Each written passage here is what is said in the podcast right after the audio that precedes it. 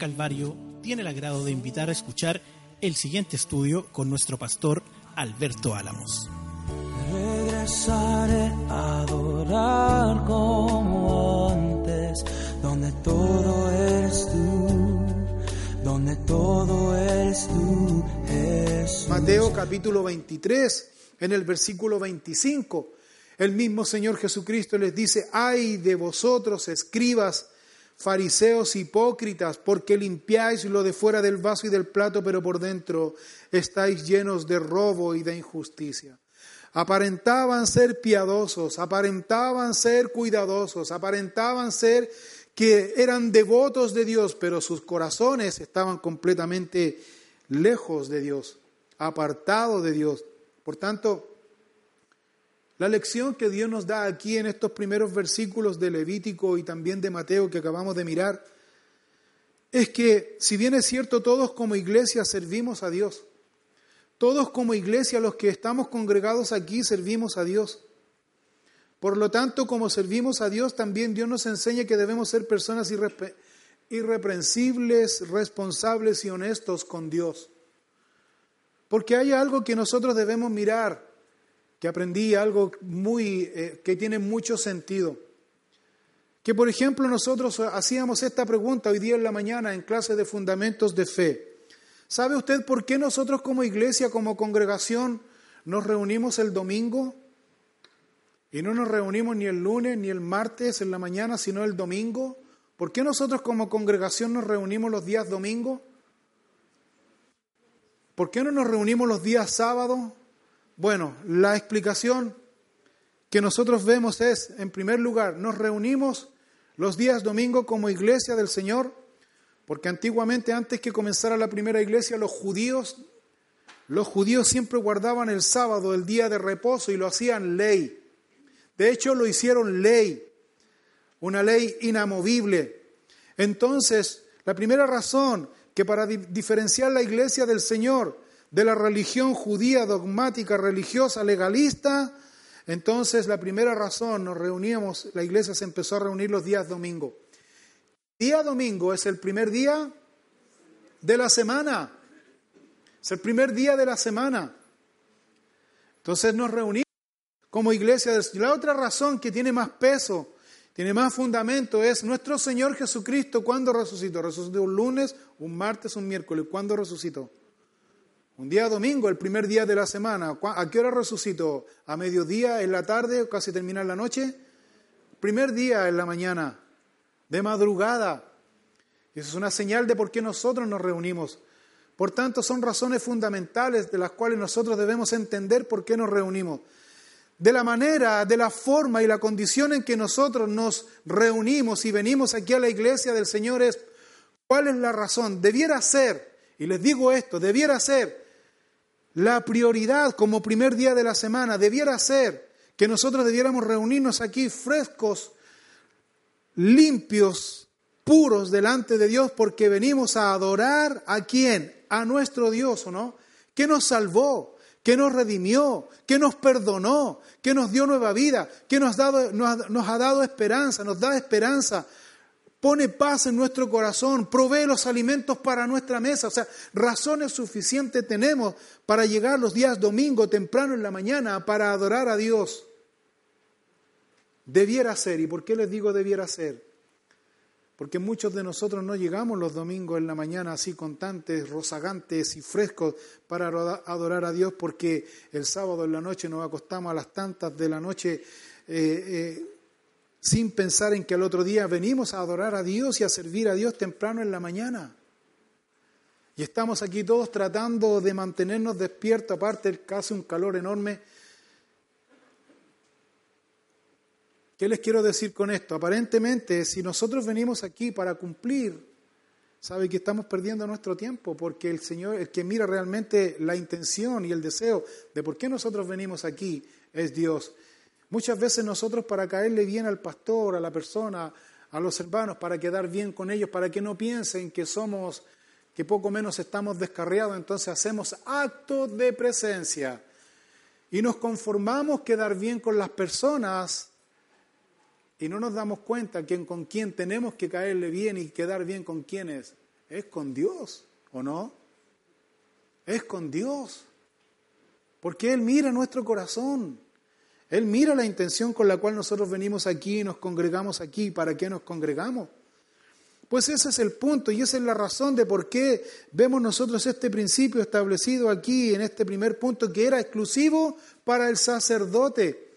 Tú eres llamado por Dios, tú te consideras llamado por Dios.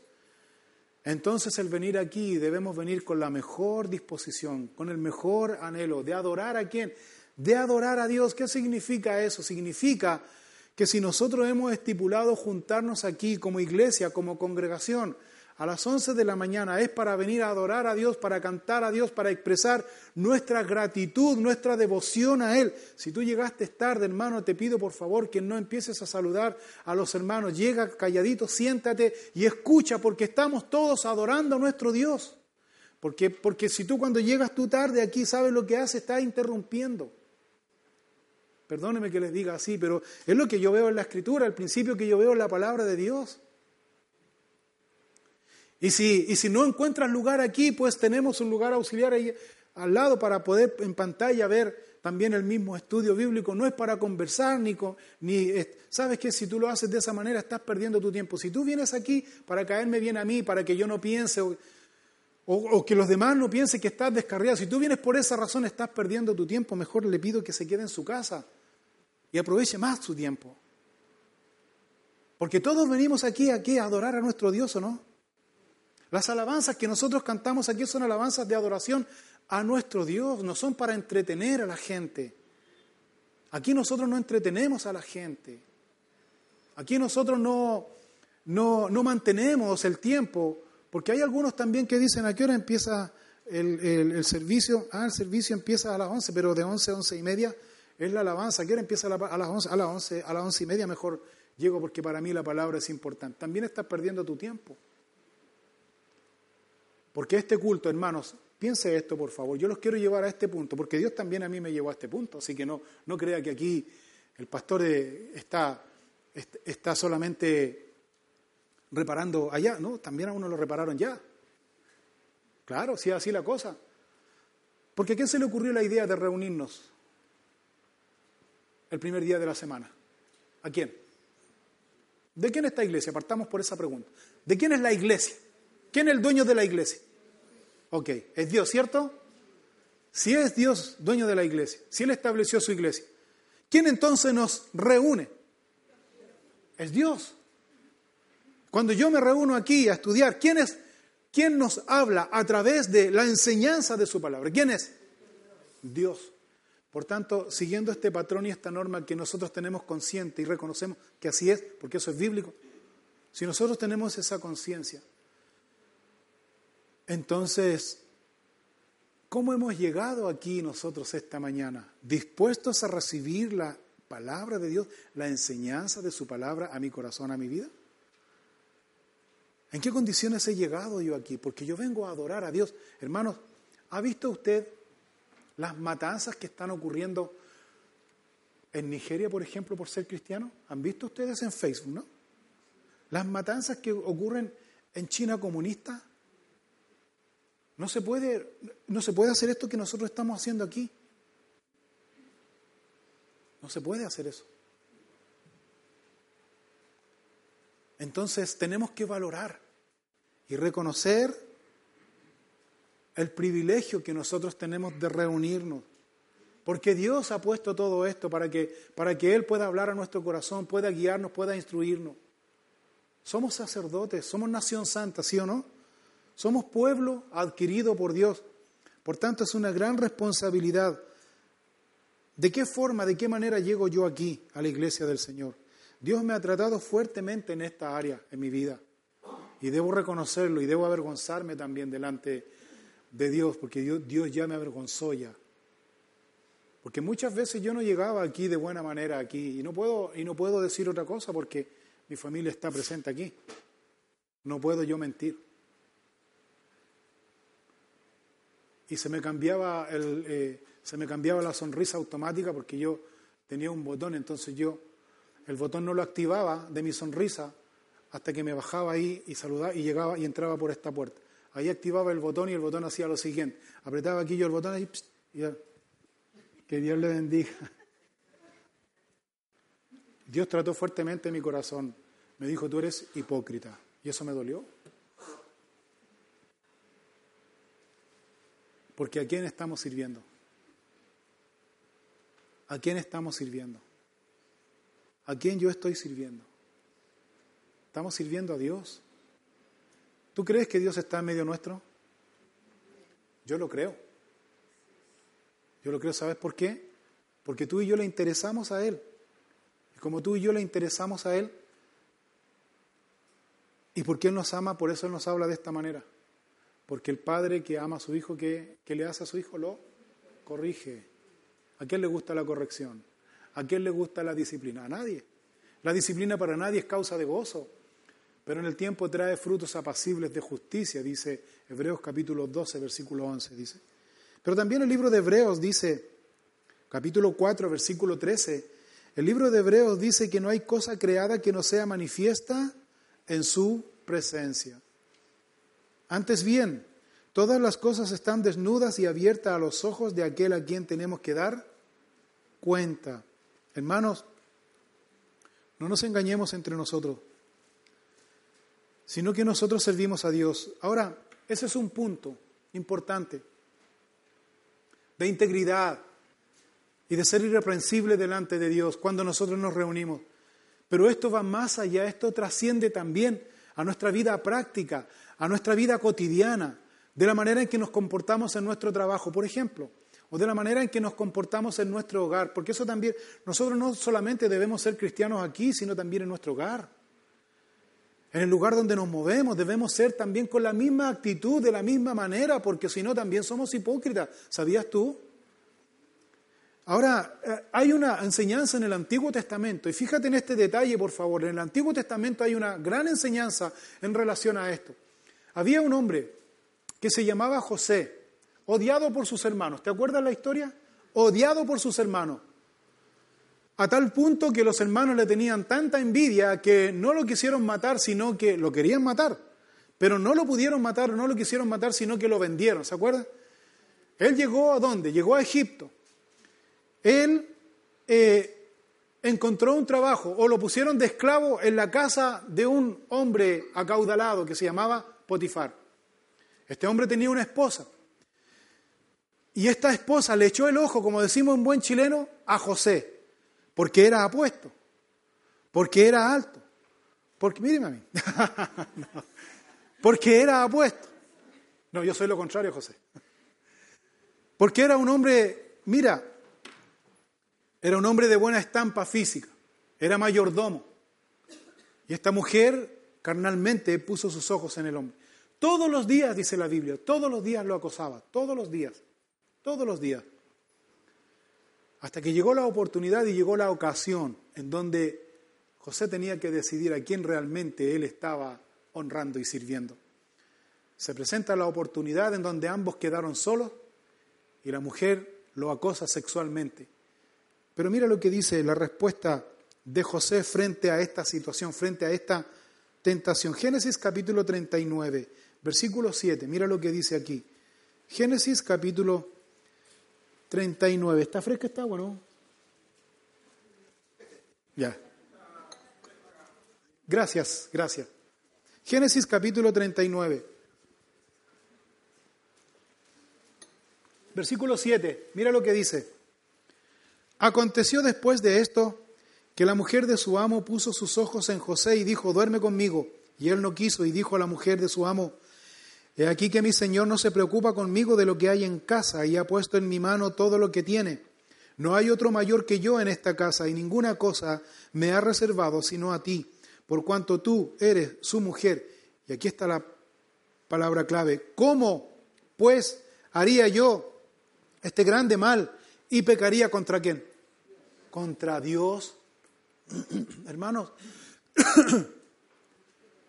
cuando nosotros aparentemente mostramos una apariencia de espiritualidad, pero nuestro corazón está lejos de Dios, pecamos contra Dios. Pecamos contra Dios. Cuando nosotros pensamos que el solo hecho de venir aquí, de escuchar la palabra de Dios, e irnos para la casa y seguir viviendo una vida corrupta, pecaminosa, sin ningún cambio, sin ninguna actitud de cambio que Dios haya hecho en nuestra vida, pecamos contra Dios. Pecamos contra Dios. Es lo que enseña aquí. Porque Dios mira nuestro corazón. Porque Dios mira nuestra vida, nuestro corazón.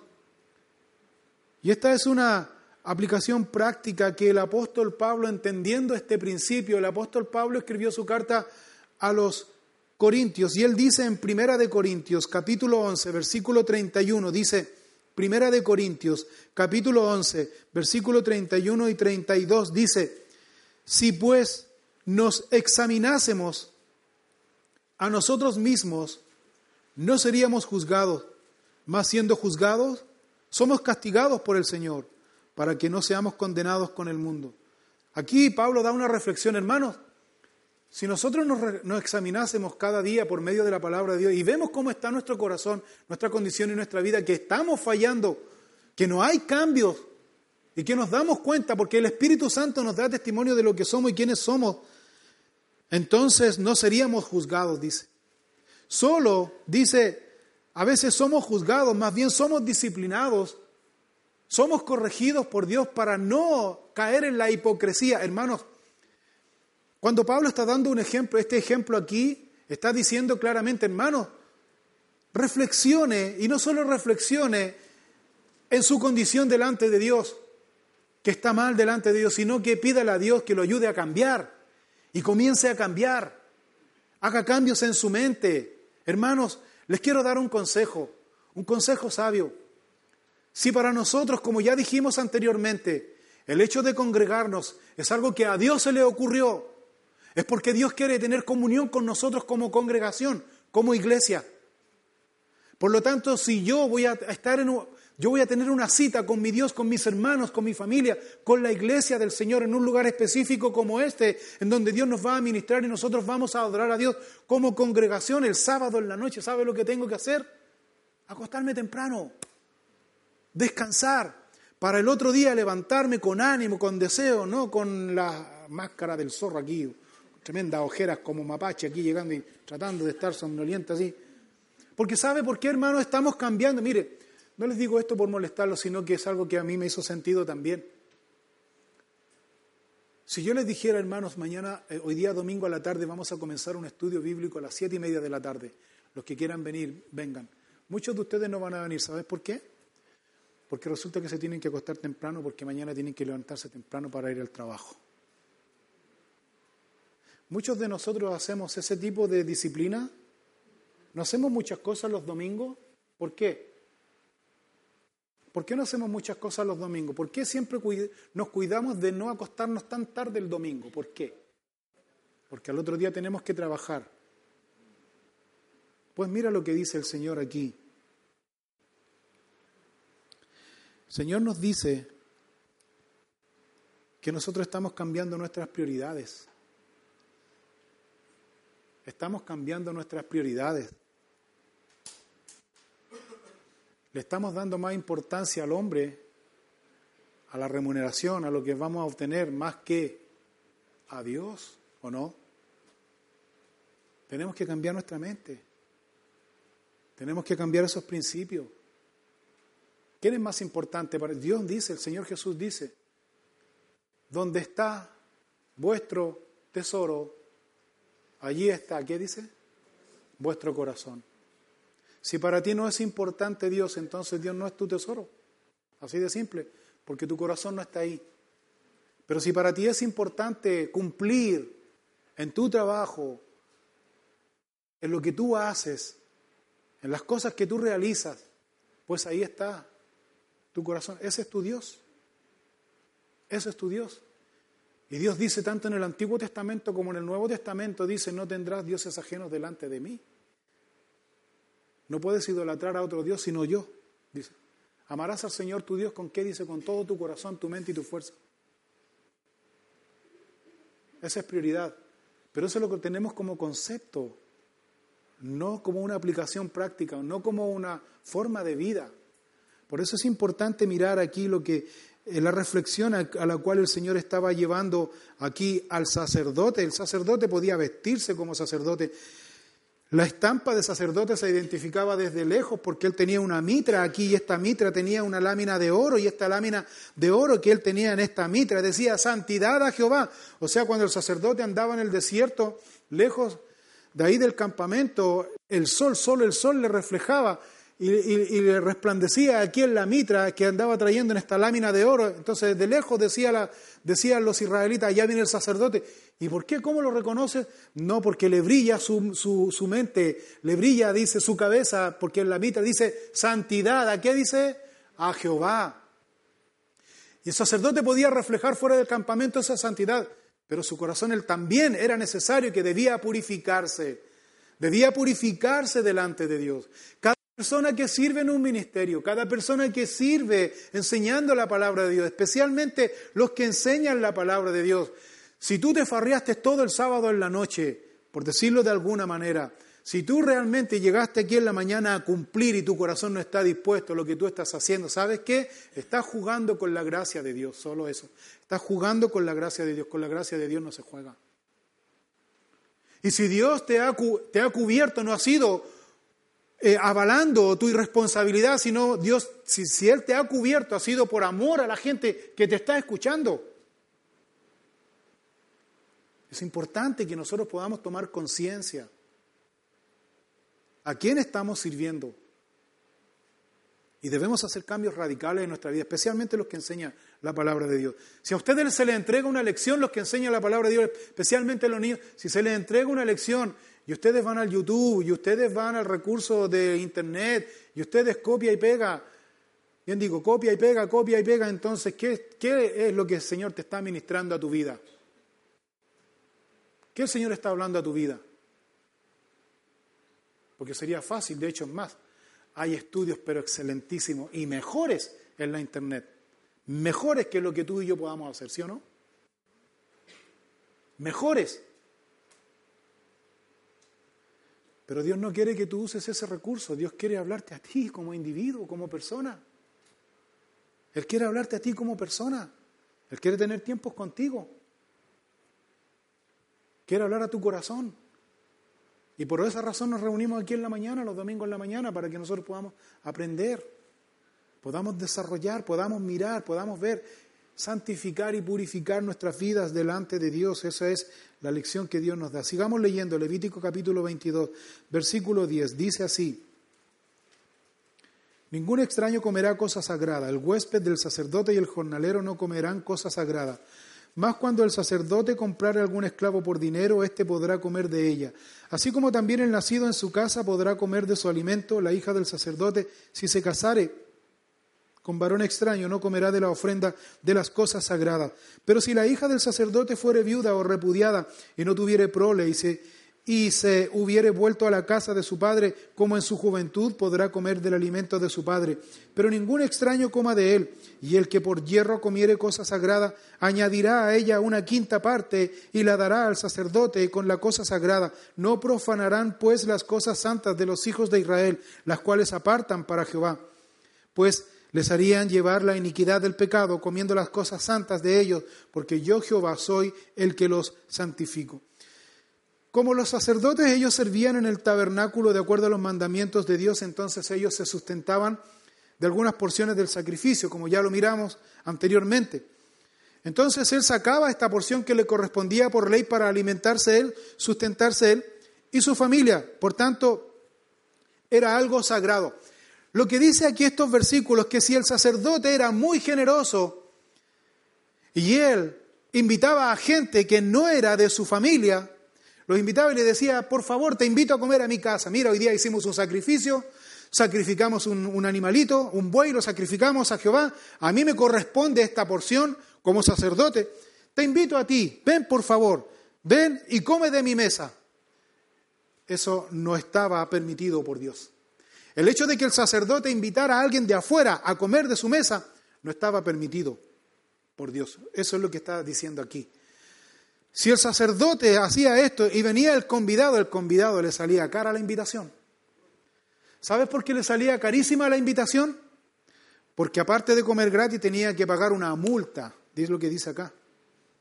Tenía que pagar una multa, tenía que ofrecer una ofrenda a Dios para purificarse porque no le estaba permitido a él compartir de las cosas sagradas, dice aquí. Ningún extraño, dice la Biblia, podía participar. Pero me llama la atención porque la Biblia dice, excepto el esclavo. Si el sacerdote compraba un esclavo y lo hacía parte de su casa, él podía comer. ¿Por qué? Porque era parte de su familia. Era parte de él. Era parte de su familia y le estaba permitido. No así el jornalero.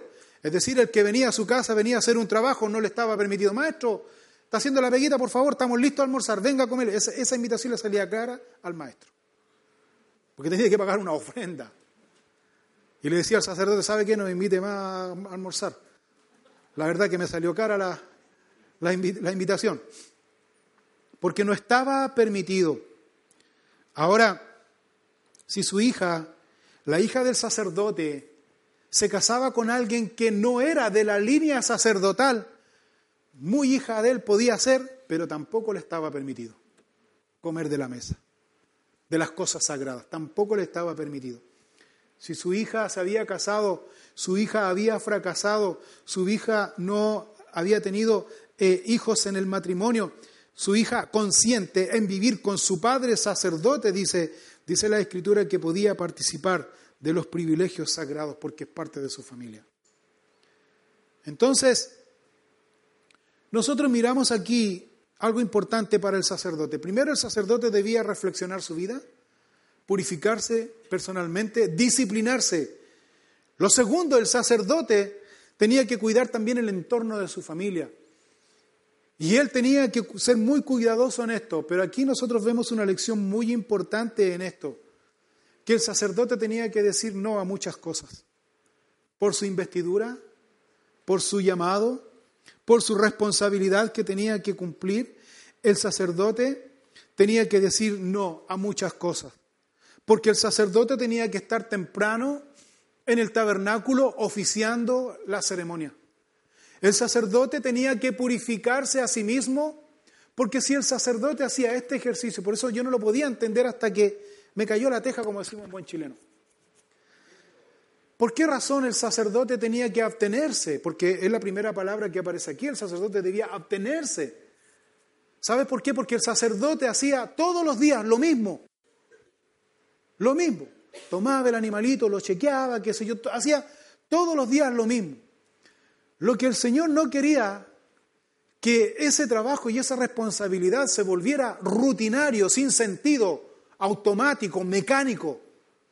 Eso era lo que Dios no quería que se realizara y que el sacerdote hiciera ese tipo de, trabajo.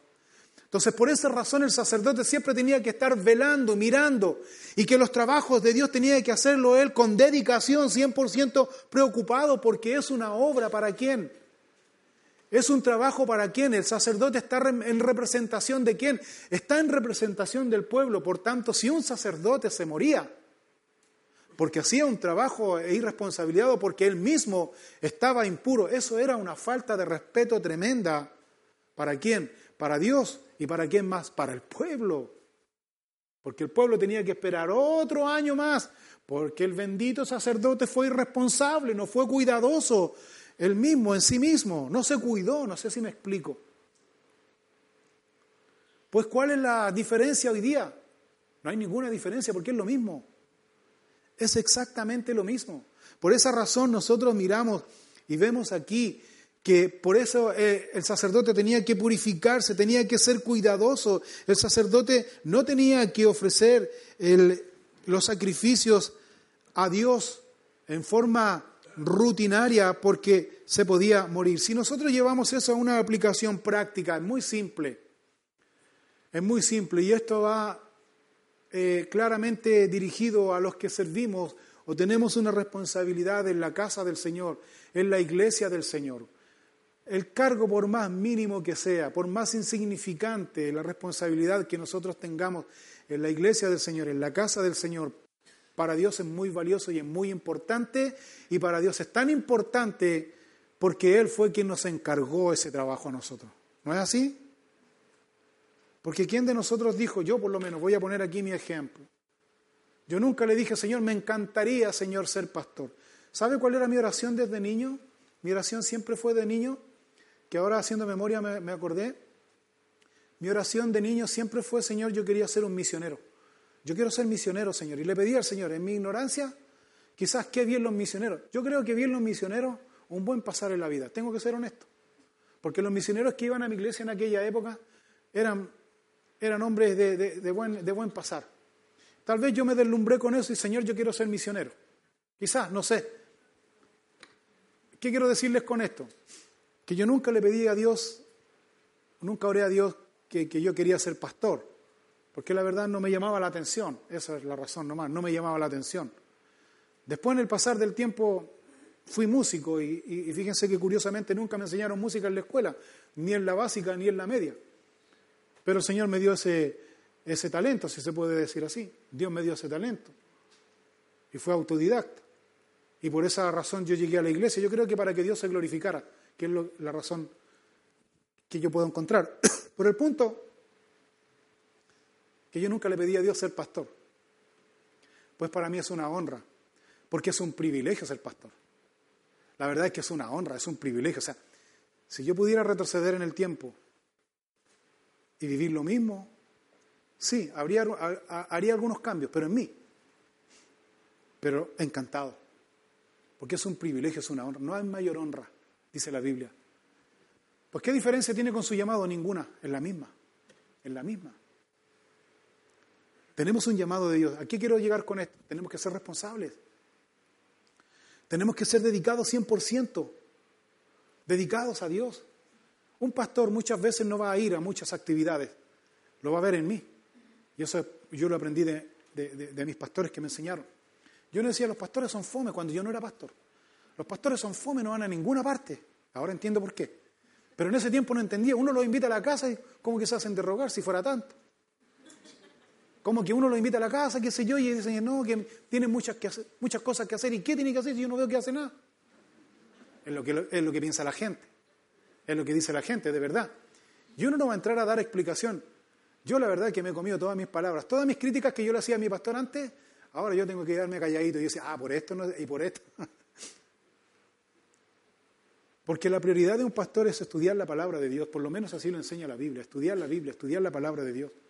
Para que domingo a domingo, miércoles a miércoles, cuando tenga que enseñar la palabra de Dios, la enseñe con convicción, con seguridad y con fundamento. Porque recitar un poema, cualquiera recita un poema. Contar chistes, yo soy malo para los chistes. Entretener a la gente, la verdad que no va conmigo enseñar la Biblia es mi pasión. Leer la palabra de. Por tanto, un hombre que es llamado por Dios, un hombre que es llamado de Dios, tiene que hacerse esta disciplina. Si tú tienes el llamado de Dios, entonces, ¿qué libro estás leyendo? Por supuesto, la Biblia tiene que ser principal en tu vida. Este año, este año, ¿cuántas veces leíste la Biblia? Levante la mano. Completa. Bien. Debiéramos ser todos. La Biblia pues Dios nos da la oportunidad, si Él no viene antes, a comenzar este próximo año con Génesis capítulo 1, versículo 1. En el principio creó Dios los cielos y la tierra. Ya me lo sé de memoria. Porque siempre empezamos con lo mismo, pero nunca terminamos. Hermanos, les animo a hacerse esta disciplina de leer la palabra de Dios, de ser responsables en esto, de ser consecuentes en esto. Pues un pastor, una persona que está llamado al ministerio, muchas veces se tiene que rehusar, ¿sabes qué? A la crítica de las personas. ¿Por qué? Porque el pastor, para el pastor, para el que enseña la Biblia, prima primero, primero, ¿sabes qué prima? La obediencia a Dios. Si la Biblia dice, no os unáis en yugo desigual, y el pastor dice, ¿sabes qué? Yo no los puedo casar a ustedes, porque tú eres creyente, pero él no es creyente, yo no te puedo casar. Se va a echar encima la familia, téngalo por seguro. Pero ¿qué clase de iglesia es? Da lo mismo. Y va, y todos van a despotricar contra el pastor. El pastor va a quedar mal contra, entre la familia, pero va a quedar bien con quién? Con Dios. Importante. Hay mucha gente que piensa y dice, critica al pastor, el pastor nunca vino a visitarme, nunca vino a verme. Porque para el pastor eran su prioridad. Y se fueron así, y nunca me vino a ver este, nunca hablan de amor y nunca me vinieron a ver. El pastor sobre todo nunca me vino a ver. Es que la labor del pastor no es andar viendo a las personas, bíblicamente. Para eso hay hombres y mujeres dentro de la iglesia del Señor que Dios levanta con responsabilidad para estar visitando la Grey, para estar visitando a los hermanos. Cada persona cumple su labor, pero lo que estamos al debe en esta congregación, en esta iglesia, es que no hay, hay personas que tienen talento, tienen llamado de Dios, tienen ministerio de Dios, tienen conocimiento de Dios. Yo lo puedo ver los domingos en la mañana, a las nueve de la mañana, tienen un conocimiento de Dios, pero en la práctica, hermano, estamos al debe, pues no podemos seguir al debe. ¿Y sabes por qué no estamos tan metidos, por decirlo así, comprometidos en la obra de Dios porque simplemente somos religiosos, prejuiciosos, legalistas, tradicionales, costumbristas. Tenemos la oportunidad de comenzar de nuevo. Dios te llamó, ¿a qué te llamó? ¿A sentarte los domingos, los miércoles? ¿A qué te llamó Dios? A servirle en su obra, a estar en comunión con Él y a servirle en su obra. ¿Estás tú sirviendo en la obra de Dios? Porque tú tienes un talento, yo veo aquí hay talentos, pero increíble. Lo que pasa es que no creemos en Dios y no queremos comprometernos con Dios. Pues tienes que comprometerte, tienes que ser disciplinado con Dios, tienes que decir que no, no le tienes que caer bien a toda la gente. Me da lo mismo en el buen sentido si alguien me dice, la verdad es que yo no voy a la capilla porque la iglesia en personal no se preocupan de mí. En el buen sentido, hermano, ¿qué prefieres? Que yo esté, que mi presencia carnal, pecaminosa, imperfecta, esté ante tus ojos para caerte bien a ti. Y eso te conforma antes que fielmente estemos orando por ti, espiritualmente estemos orando por ti, porque mi Dios es testigo y pongo a Dios de testigo, que cuando yo tomo esta hoja y pone usted su petición de oración, oramos por cada una de estas peticiones. Y en respuesta vemos muchos milagros a la oración. Y yo nunca los fui a ver. Nunca lo fui a ver. Pero hay respuesta aquí de oración, ¿o no? ¿Qué le importa a usted ver al pastor ahí, carnal, pecaminoso, porque usted no tiene idea cómo anda el pastor también? ¿Sí o no? Si el pastor también es carnal. O que realmente el Espíritu de Dios se haga real y presente en su vida a través de las oraciones. Tenemos que ser espirituales, hermanos, llenos del Espíritu Santo. Pues cuando tienes que decir, no, si tú eres hijo de Dios, tú tienes que entender esto. A veces aquí hay, hay hijos, hay hijos que llegan a odiar a sus padres. Mire lo que le estoy diciendo. Odian a sus padres. ¿Sabes por qué? Porque sus padres le dicen, no te quiero ver más con esta persona, porque esta persona es mala influencia para ti. Y no quiero saber, no te quiero ver más. Los hijos se enojan con los padres. E incluso algunos los llegan hasta odiar. ¿Sí o no? Porque no entienden. Pero el padre no le importa, le duele su corazón. Pero el padre está haciendo lo correcto. Está haciendo lo correcto no ante sus hijos, sino está haciendo lo correcto ante quién? Ante Dios. Ante Dios. Duele su corazón, si eso estamos de acuerdo. Y como duele su corazón, a veces hay padres que son permisivos. Y ni siquiera se preocupan con quién anda el hijo, con quién se junta, con quién frecuenta, no están ni ahí, ni siquiera los llaman por celular, no están ni ahí con sus hijos. Y sus hijos dicen, mi papá me quiere, porque la verdad es que no me preguntan, nunca me ha pegado.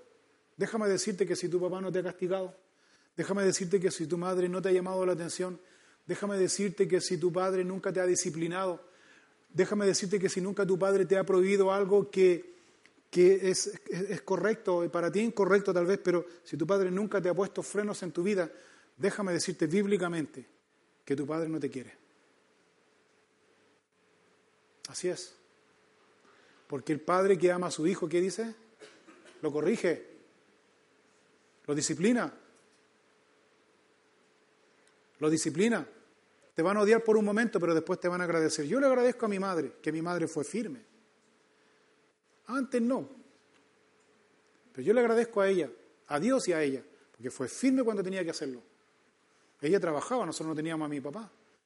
Ella trabajaba todos los días de la semana y nosotros quedábamos a la deriva el día de la semana. Pero se ponía firme conmigo. Dios le dio sabiduría a mi pobre vieja. ¿Sí o no, madre? Bien Y aquí estamos. Firme. ¿Te odian? Sí, te odian. ¿Te duele que te odien? Sí. Pero prefiero ser consecuente y obediente a Dios y estar correcto delante de Dios. Y aunque eso signifique estar mal ante los demás, no importa. Y eso, esos son valores, esos son principios que la Biblia enseña. También hay congregaciones y hay personas que se enojan dentro de la iglesia del Señor. ¿Sabes por qué? Porque vienen personas aquí y dicen, ¿sabe qué? Me encantaría pertenecer a este grupo de trabajo, de ministerio. Entonces, la congregación viene y aplica los estamentos que la Biblia enseña, los requisitos que se requiere para servir en la obra del Señor. El primer requisito es mantener su casa en orden, su matrimonio en sujeción. Es lo que enseña la Biblia. Estar en eso. Y ahí recién usted puede servir. Entonces nos dimos cuenta que no miramos. Yo, yo he cometido muchos errores así. Oye, una vez me pasó, hermano, una vez me pasó. Estaba recién empezando en el ministerio, estaba en el año 97, recién comenzando en el ministerio, para mí todo nuevo. Y tenía en mi grupo de liderazgo hombres que realmente venían, eran heredados, venían de otro lado. Pero bueno, en una de esas me, senté a escuchar un estudio igual como este, los requisitos de liderazgo. Y, y me pongo a pensar y dije, a ver, mi matrimonio está en orden porque tiene que empezar uno por uno primero. Sí, la verdad es que sí, dentro de todo sí. ¿Mis hijos en sujeción? Sí, sí, de verdad que sí. ¿Estoy proveyendo para las casas? Sí. ¿Y en el liderazgo? A ver este. este sí, sí. El Crist, sí, el Cristian sí. No sé, pero. no, no. Había otro bendito. Yo dije, ¿y este? A ver, amigo, ¿Te puedo hacer una pregunta? Sí. Oye, eh, ¿tú eres casado con tu esposa? No, pues me dijo. No. Y este bendito yo lo había hecho para que orara por los enfermos. De verdad, no sabía. Mi ignorancia. Chuta, dije, ¿sabes qué? El primero que partió ahí eh, hablándole a él, eh, pidiéndole perdón, fui yo. Perdón, amigo, le dije. Pero tú no puedes servir porque lo dice la Biblia. Pero ¿cómo si, si, ya somos como si falta... No, no, no, pero es que le dice la Biblia, o sea, no puede. Mi error fue mío, de verdad, fue mío. Perdóname, le dije yo, pero... Ah, que no hay amor, qué sé yo. Y, se fue con un grupo este bendito. Con el grupo de los roqueros, ¿se acuerdan? Que hubo un grupo en la iglesia de los roqueros. Que una vez me invitaron a dar un estudio un día jueves, se reunían. ¿Sí o no, Carlos Alfaro venía de ahí? Me invitaron a dar un estudio un día jueves. Hermano, a mí me gusta el rock. Pero hay rock y rock. Ese rock específicamente no me gustaba nada. Así que, bueno, se fueron. Bueno, ese grupo ya no existe ya. Ese grupo ya no existe, porque el líder de ese grupo ya después se descubrió que andaba en la carne, pero totalmente. No soy quien para juzgar y Dios tenga misericordia. De hecho, fíjate cómo estaba, cómo, cómo él no creó odio conmigo, porque después cuando según él otros, otras congregaciones le ungieron pastor, me fue a dar una invitación, pastor, yo quiero que usted me acompañe, porque no, le dije yo, hermano, yo no puedo ir. Si tú no haces esto primero, yo no puedo ir porque si no yo me voy a ver involucrado, entonces sería algo contradictorio.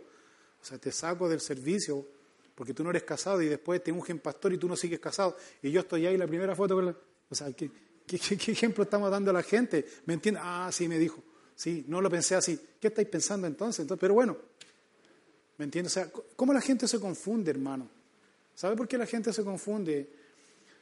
Porque hace una religiosidad es una religión y no, esto no es religión. Yo no hablo de religión, yo hablo de una relación personal con Jesucristo. Hermanos, para concluir esta parte, yo no estoy siendo autorreferente porque yo soy imperfecto. Somos imperfectos. Tenga mucho cuidado con eso, somos imperfectos.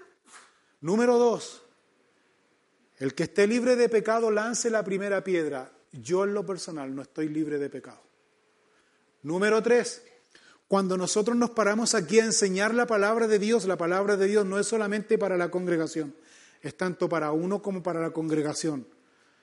Número cuatro, la palabra de Dios provoca en nosotros que dolor y vergüenza por el pecado, nos sentimos culpables y avergonzados por lo que hemos hecho. Y nunca la palabra de Dios nos va a condenar ni nos va a juzgar. De hecho, el mismo Jesucristo dijo, mujer le dijo, mujer, a la mujer que fue sorprendida en adulterio, le dijo, mujer, ni yo te condeno. Pero le dijo, vete y no peques más. Cambia tu vida. Cambia tu vida, cambia tu forma, ya no te sirve. La forma en que tú estás sirviendo a Dios durante todo este año no te sirvió. Ahí al que, al que, al que reflexiona ahí, al que le cae este pensamiento o esta palabra de Dios, tómelo en su corazón, como un consejo de Dios, como palabra de Dios. Ya no le sirvió. Pues ¿por qué está así? ¿Por qué sigue la misma costumbre o mala costumbre, en el mismo vicio? Debemos cambiar. Debemos rendir y comprometernos delante de Dios. Ojalá, hermano, cuando hacemos nosotros actividades para la iglesia, actividades para la iglesia, ojalá esto se llenara, hermano, y tuviéramos dos, tres estudios, tenemos uno, y si es que viene la gente.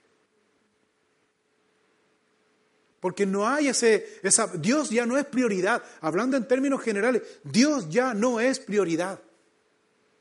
Y eso a mí me llena, me, me da temor. Me da temor porque, porque a veces yo me siento que hago muchas cosas y de todas las cosas me siento inquieto porque como que algo me falta y lo primero que me da es que me pongo enojón y me pongo amargado y amargo a los demás. Y cuando estoy así, cuando recibo también eh, la reacción, eh, yo digo, esto no está bien. A ver, paremos un poquito, ¿qué estamos haciendo mal? No estuve con Dios simplemente, así de simple. Eso nos pasa a todos, ¿no? No he leído la palabra, no he estado con Dios. Y cuando abro la palabra de Dios, Dios es Dios como que si estuviera esperando.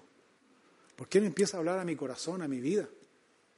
Y lo primero que Dios me dice, ya chántate. ¿De verdad? Es el trato que yo tengo con Dios. Dios, perdóname, no me di cuenta. Señor, perdóname por no tener tiempo contigo. A veces estoy manejando, qué sé yo, me gusta escuchar música y de repente viene el Espíritu Santo. No sé si usted le ha pasado. Viene el Espíritu Santo y dice, ¿qué tontera estáis escuchando? Y pongo una canción favorita que yo tengo, una, linda, que, me conmueve siempre. Cuando la escucho me conmueve mi corazón. Porque yo creo que eso representa, me representa mi condición delante de Dios. ¿Sabes cuál alabanza es? Dame a Cristo, mi señora loca. Me conmueve mi corazón. Porque yo no puedo vivir sin Dios. Me conmueve mi corazón. Hermanos, debemos volver a los comienzos de nuestro primer amor.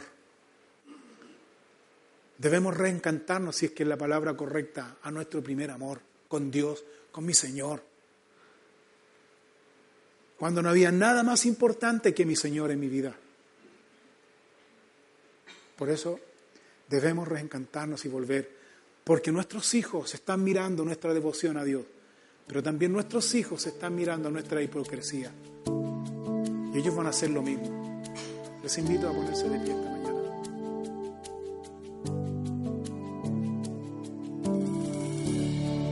Cuando no hay canción y todo se acabó, vengo ante Si necesitas oración, escríbenos a oración@capillafm.cl. Regresaré a adorar como antes, donde todo eres tú, donde todo eres tú, Jesús.